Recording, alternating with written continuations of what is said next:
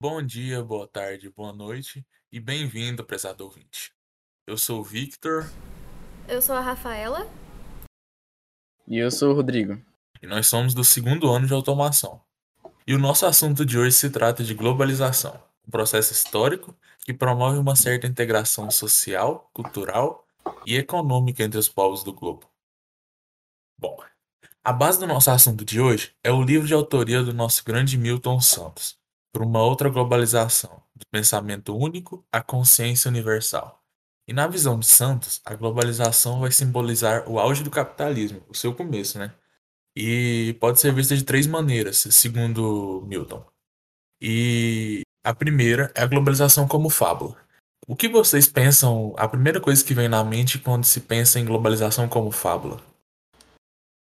Cara, eu penso literalmente numa fábula. Uma coisa que você não aconteceria. Você pensa, escreve, faz uma literalmente uma fábula. E que não provavelmente não aconteceria. Só Sim. fica ali no papel. É só uma ideia, É. entendeu? Um conto de Algo fadas. bonitinho, perfeitinho, pra no final sempre ter um Sim, final feliz, sim. sabe? Sim, realmente. A globalização como fábula, segundo Milton, é somente o lado bom disso tudo, o lado bom da globalização. As coisas benéficas na nossa sociedade. E, e nessa ideia entra uma ideia de uma aldeia global, um lugar onde todos se conhecem, onde todos vivem juntos, que é como uma ideia de uma aldeia mesmo, uma aldeia indígena, onde todos eles se conhecem, vivem juntos. E para o Milton, a globalização como fábula, ela passa essa ideia. E também, é, o que encaixa na, na globalização como fábula, é acesso a produtos que não são produzidos nacionalmente. Usando o nosso Uhum. exemplo mesmo, onde grande parte da população consome tecnologia importada, como é o caso dos smartphones. Até eu mesmo e o Rodrigo, nós usamos smartphones importados porque é é um custo-benefício melhor, né? Uhum. É, é o que cabe melhor no nosso bolso. E a acessibilidade desses produtos é facilitada devido à globalização. E nisso já se encaixa até um maior desenvolvimento tecnológico, né? Como, por exemplo, o 5G, que é uma tecnologia chinesa e que vai facilitar o mundo inteiro, vai estar presente na, na rotina de todos e vai Vai facilitar conectar muito, né? todo mundo, né? E isso graças à globalização, segundo a globalização como fábula. E a globalização como perversidade? O que vem na mente de vocês? A casa caiu. Cara. Deu ruim. É isso que vem É. na minha mente. Sim.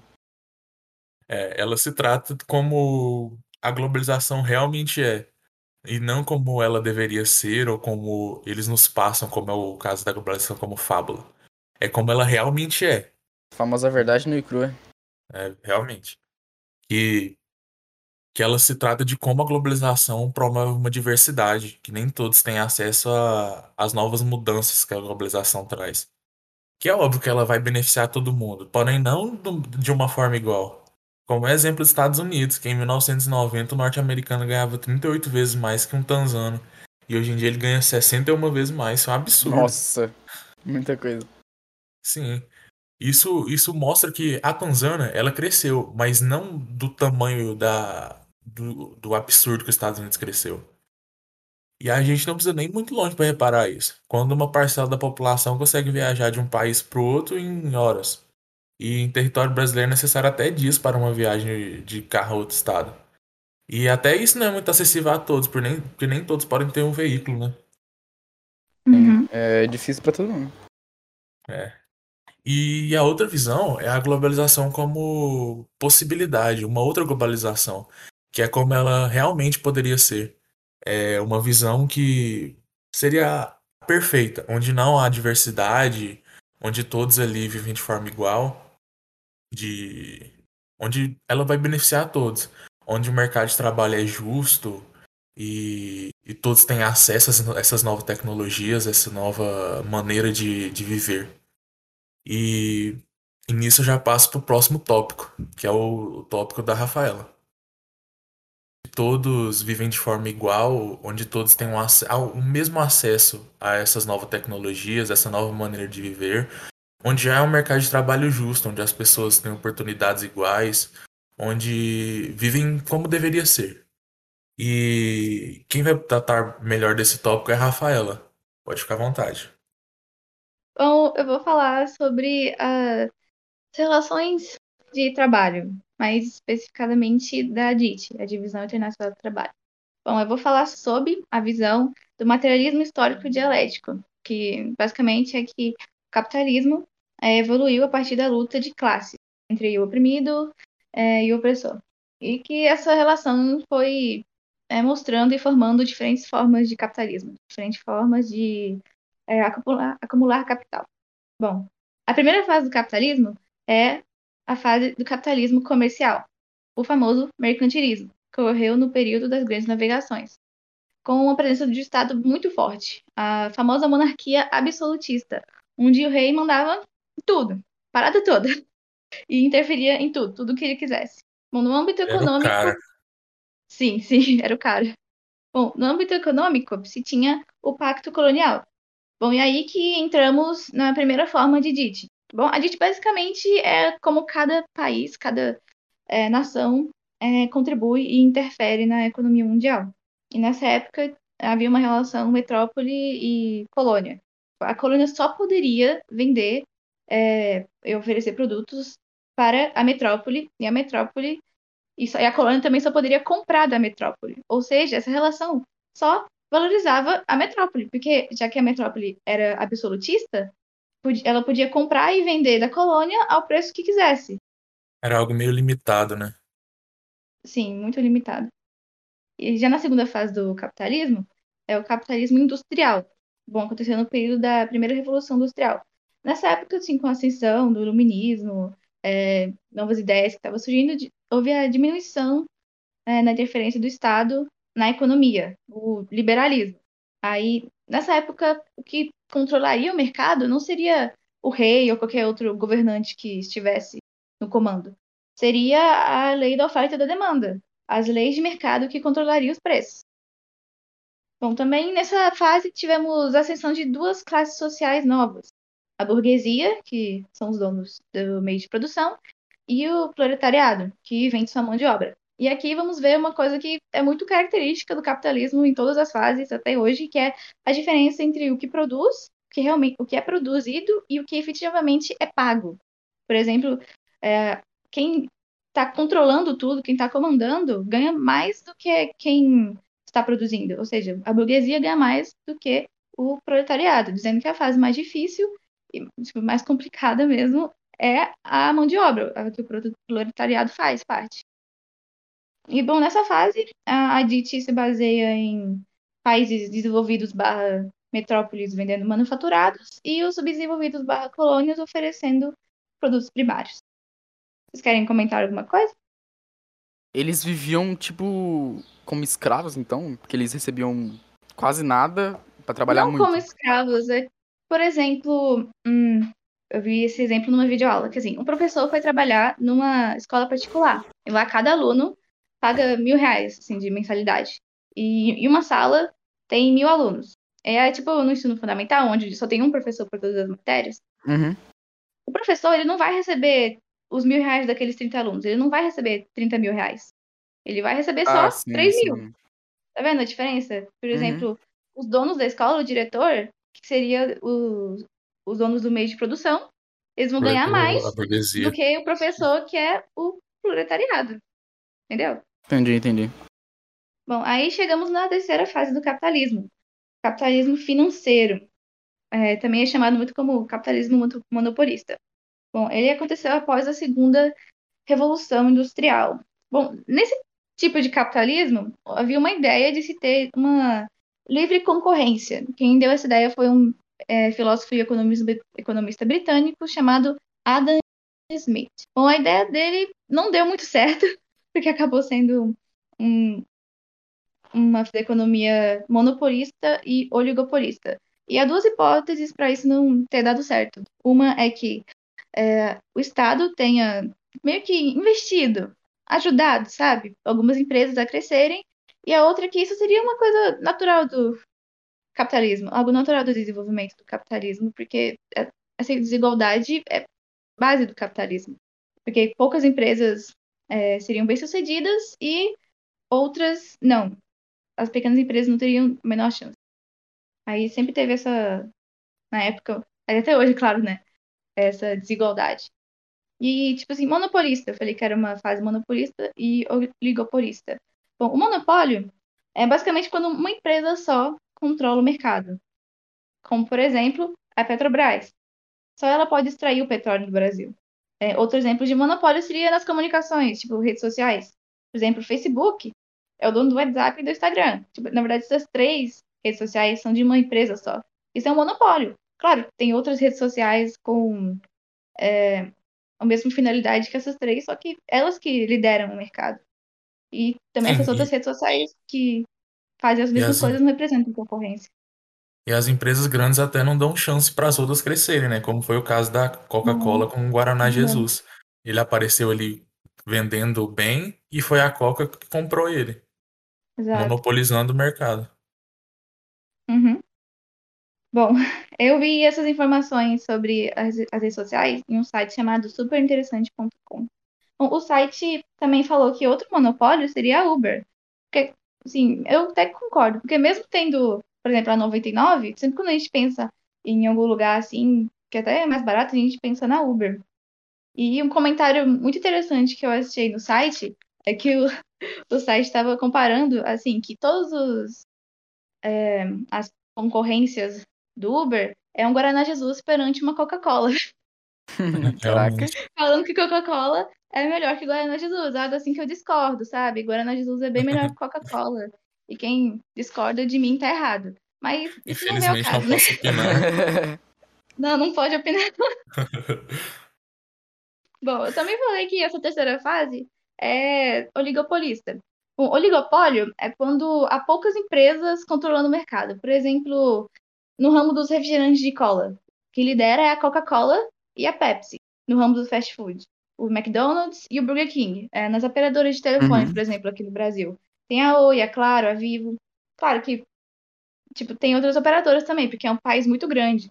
Só que, como por exemplo, em Minas Gerais, mais no Triângulo Mineiro, pelo que eu saiba, tem a CTBC, em São Paulo tem a Nextel, mas mesmo sendo um país muito grande, é um oligopólio, porque essa, esse sistema de operadoras, porque são poucas operadoras que tem, e todo mundo tem essas poucas. Todo mundo tem um celular com chip da Claro, todo mundo tem um celular com chip da Oi. Essas, por exemplo, aí que você citou, eu não, não conhecia. É, porque são mais de estado. Uhum. E por isso que eu também tô falando que, como por exemplo, essas são empresas menores e as outras não dão espaço para elas. E isso tudo que eu falei é só mostra que a ideia de livre concorrência, livre mercado assim nunca existiu, nunca aconteceu. E também nessa terceira fase do capitalismo, é, houve uma grande, um grande crescimento no capital especulativo, a, a famosa ação de investir na bolsa, sabe?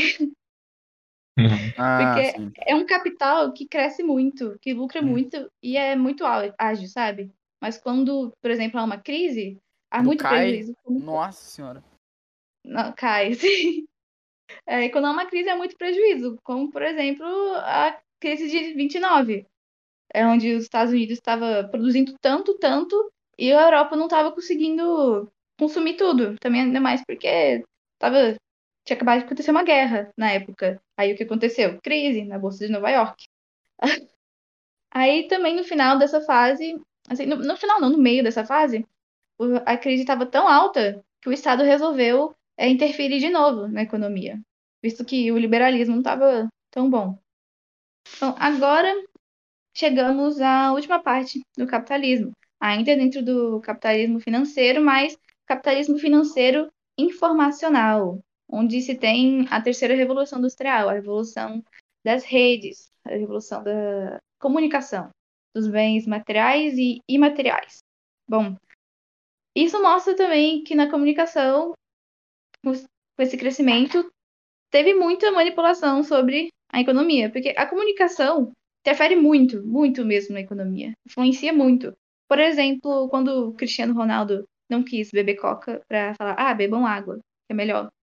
As ações da Coca-Cola diminuiu. Claro Nossa, que não fez nem isso. cócegas na Coca-Cola. Foi um. Nem fez Nossa. cócegas. Mas você vê como que uma influência de um jogador de futebol consegue fazer numa, nas ações de uma empresa. Hoje em dia, se o influencer for nas suas redes e falar mal de produto, esse produto pode entrar à falência. Aí também nessa última fase do capitalismo, temos o neoliberalismo, que neo vem de novo e liberalismo vem de estado mínimo, onde temos a gente se baseia em três coisas. É, Entre os países desenvol- desenvolvidos, que eles detêm o capital e a tecnologia, capital porque eles gerenciam tudo, e os, os países emergentes, que produzem manufaturados. Manufaturados é tipo, por exemplo, o Brasil, um país emergente. Manufaturados, tipo, a gente exporta carro, a gente exporta avião. A- no Brasil que fica as indústrias, porque, por exemplo, os países de- desenvolvidos não vão querer indústrias no território deles. Porque, por exemplo, Volkswagen. Volkswagen é alemã. É mais fácil pagar o salário de um alemão na empresa da Volkswagen ou de um chinês trabalhando numa indústria da Volkswagen. Um de chinês. Por isso que as empresas ficam nos países emergentes.